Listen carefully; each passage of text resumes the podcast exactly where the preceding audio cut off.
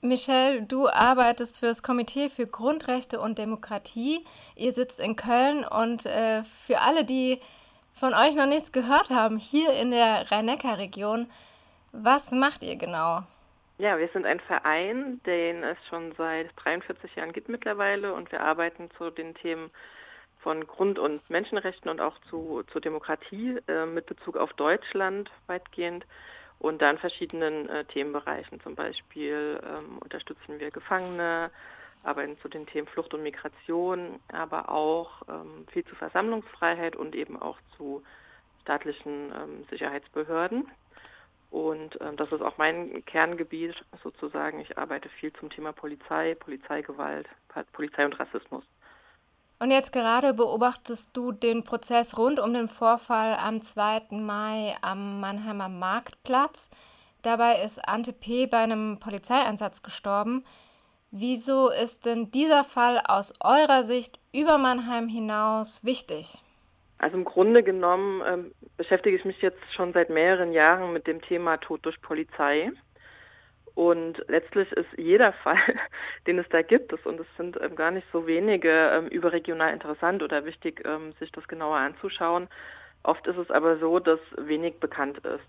Also dass ähm, teilweise weiß man nicht mal die Namen der Betroffenen oder auch wenig zu den Umständen. Und das äh, sehr Besondere in dem Fall hier von Antep in Mannheim ist eben ähm, einerseits, dass es hier zu einem Strafprozess gegen die verantwortlichen Polizisten kommt in der Regel werden Ermittlungen oft äh, schon nach wenigen Monaten durch die Staatsanwaltschaften eingestellt. Und also ein zweiter wichtiger Grund ist, dass ähm, relativ viel eben auch bekannt ist, weil das im öffentlichen Raum stattgefunden hat. Das heißt, es gibt äh, sehr viele Videoaufnahmen. An dem Tag selbst gab es einen ganz großen öffentlichen Aufschrei.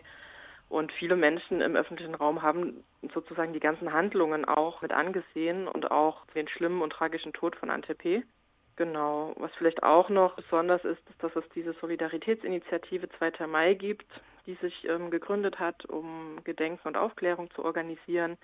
Und auch das bedeutet immer, dass so ein Fall mehr im öffentlichen Gedächtnis bleibt und dass eine wirkliche Aufklärung auch besser möglich ist oder zumindest ein bisschen wahrscheinlicher ist.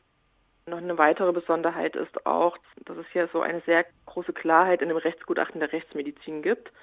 Also dass äh, in der Tat festgestellt wurde ähm, durch die Rechtsmedizin, dass eben die ähm, Polizisten auch Anteil haben an, an, am Tod von Ante P. Und das ist leider auch eher selten, dass das passiert. Das waren jetzt lauter Besonderheiten auch zu diesem Fall. Gibt es denn auch Ähnlichkeiten zu anderen Fällen von Polizeigewalt, wo Menschen gestorben sind? Ja, einige. Vielleicht das größte Thema oder Genau, das ist das Thema psychische Gesundheit und der Umgang der Polizei mit Menschen ähm, mit psychischen Krankheiten oder auch in psychischen Ausnahmesituationen.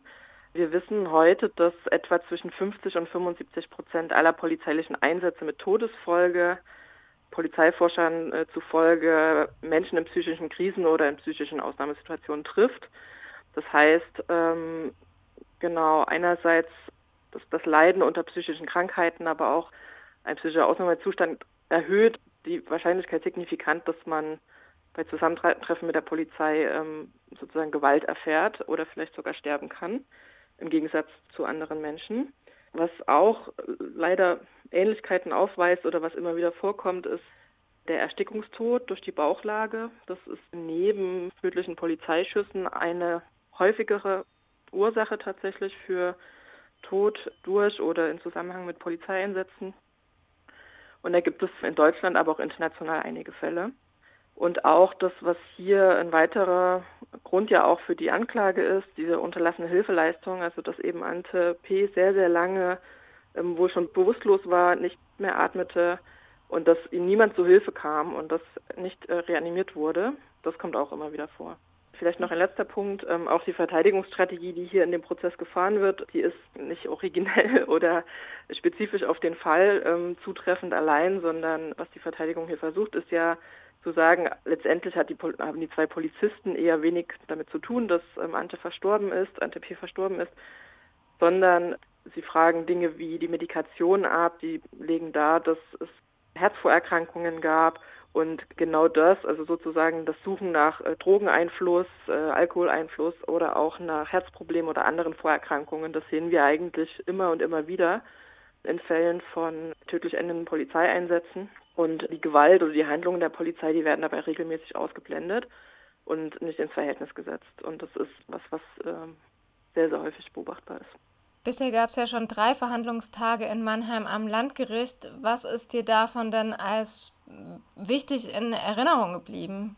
Vielleicht direkt zum Start, dass es eigentlich so gar keinen Raum gab für äh, Antep als Mensch. Also weder für sein Leben und für das, was verloren wurde. Und es gab auch keinen Raum für Anteilnahme eigentlich gegenüber der Familie. Und ja, genau, es gibt ja eine Nebenklage, also die Mutter und die Schwester sind als Nebenklage im Raum. Das heißt, es ist Familie wirklich im Raum.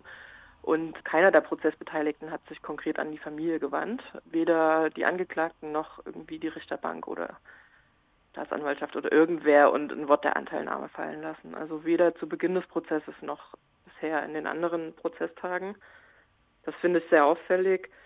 Jetzt kann man da immer entgegnen, dass so ein Prozess nicht der Ort für sowas ist, aber letztendlich ist ja die Frage, worum geht es eigentlich? Also es geht ja darum, dass ein Mensch sein Leben verloren hat und dann sollte der auch im Mittelpunkt stehen. Und vielleicht ein zweiter großer Punkt, den ich wichtig finde, ist, wie viel Stigmatisierung gegenüber Antep betrieben wird. Also es geht sehr, sehr viel um seine psychische Gesundheit, um seine Krankengeschichte, um Medikamente, die er genommen hat, um sein Verhalten und auch um weitere körperliche Merkmale von ihm, seinen körperlichen Zustand, Vorerkrankungen und so weiter. Also das wird alles von vorn bis hinten bis ins kleinste Detail ausgebreitet und ist fast, als hätte man im Tod sozusagen gar keine Persönlichkeitsrechte mehr. Und das alles wird natürlich gemacht, weil eben die Verteidigungsstrategie äh, genau das ist, zu sagen, letztendlich ist er an einem vorerkrankten Herzen gestorben oder vielleicht auch im Zusammenhang mit der Medikation, die er bekommen hat und die Verantwortung und die Handlungen der Polizisten an dem Tag selbst nicht in, in Verbindung damit zu bringen. Und das zieht sich eben durch die ganzen drei Prozesstage bisher. Also wenn ich dich bis jetzt hierher richtig verstanden habe, dann gehst du ja wahrscheinlich davon aus, dass so ein Urteil auch dann über Mannheim hinausstrahlen würde. Und was würdest du denn dir dann für ein Urteil erhoffen? Ich finde das tatsächlich eine sehr schwierige Frage, weil, also einerseits ist für mich oder auch für uns in solchen Prozessen immer zunächst relevant, was sind denn die Wünsche der Angehörigen und der Hinterbliebenen. Das ist natürlich nicht das, was verhandelt wird äh, und worauf so ein Prozess hinausläuft. Aber was ich verstanden habe, ist, dass zumindest die Angehörigen sich wünschen, dass äh, die Polizisten nicht mehr an ihrem Job arbeiten. Das ist wahrscheinlich was, was so ein Urteil, genau, das kann das auslösen, wenn das Urteil relativ lang wäre. Aber es ist unwahrscheinlich, dass das passiert. Genau. Und das Zweite ist, dass selbst eine Verurteilung nichts wieder gut macht.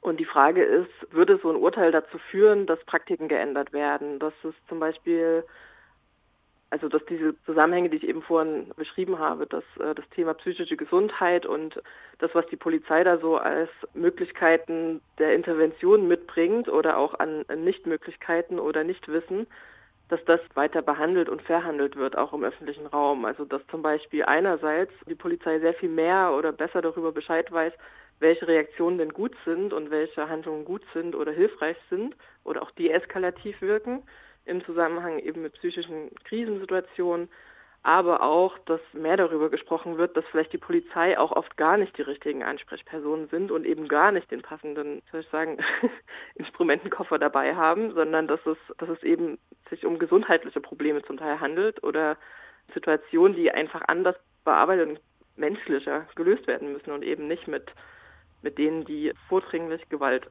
als äh, Lösungsansätze haben.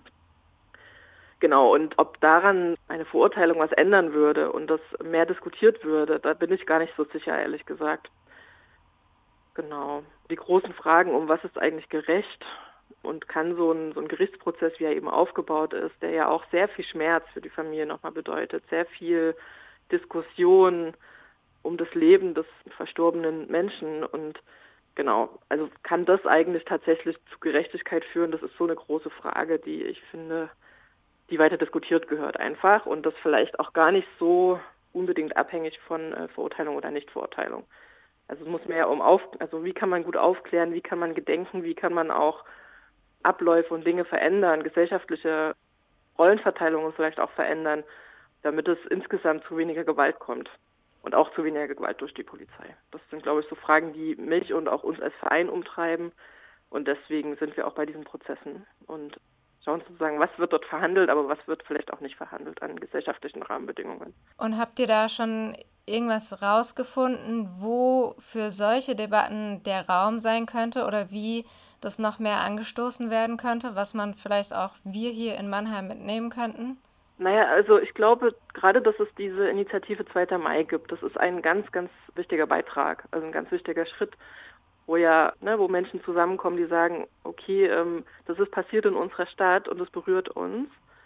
Und ähm, einerseits wollen wir ähm, ANTP gedenken und wollen auch organisieren, dass äh, ANTP weiterhin gedacht wird. Wir wollen uns mit seinen Angehörigen verbünden, mit ihnen ähm, sprechen, für sie da sein, aber auch für seine Freundinnen oder so, äh, genau, soweit ich weiß, ist ja auch ähm, eine sehr gute Bekannte, ist Teil der Initiative.